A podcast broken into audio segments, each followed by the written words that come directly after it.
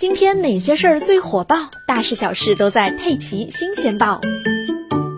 全球供应链危机持续发酵，已经导致欧美多个国家物价飙升，库存告急。近日，根据路透社等英国媒体报道，由于英国最大的薯片生产商 Walkers 最近进行了系统升级，导致部分产品无法正常生产，再加上持续蔓延的供应链危机，令整个英国陷入了薯片危机。各地的超市和商店薯片货架都被扫荡一空。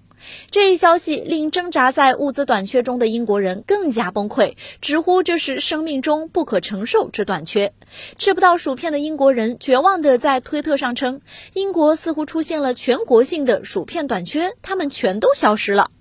与此同时，在大洋彼岸的美国，随着各种节日的到来，外出采购的人们发现货架上啥都没了。比如，为了迎接十一月二十五日的感恩节，不少美国人已经纷纷开始为节日大餐囤货了。但是噩耗传来，感恩节的火鸡告急。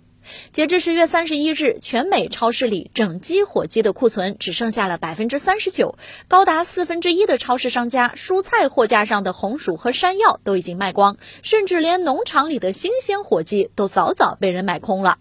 当然，美国现在缺的不仅是火鸡食品，或者是日常生活用品。十一月初，美国各州现代枪支猎鹿季陆续拉开了帷幕，但是摩拳擦掌的狩猎爱好者们发现，想买到一盒子弹都成了奢望。根据外媒报道，新冠疫情导致供应链中断，枪支和弹药需求激增，导致如今猎鹿枪支的弹药严重短缺。枪支销售商表示，由于新冠疫情和社会动荡、2020年总统选举引发的不安情绪等等原因，近两年美国全国的枪支销售大幅攀升，他们很难进到货。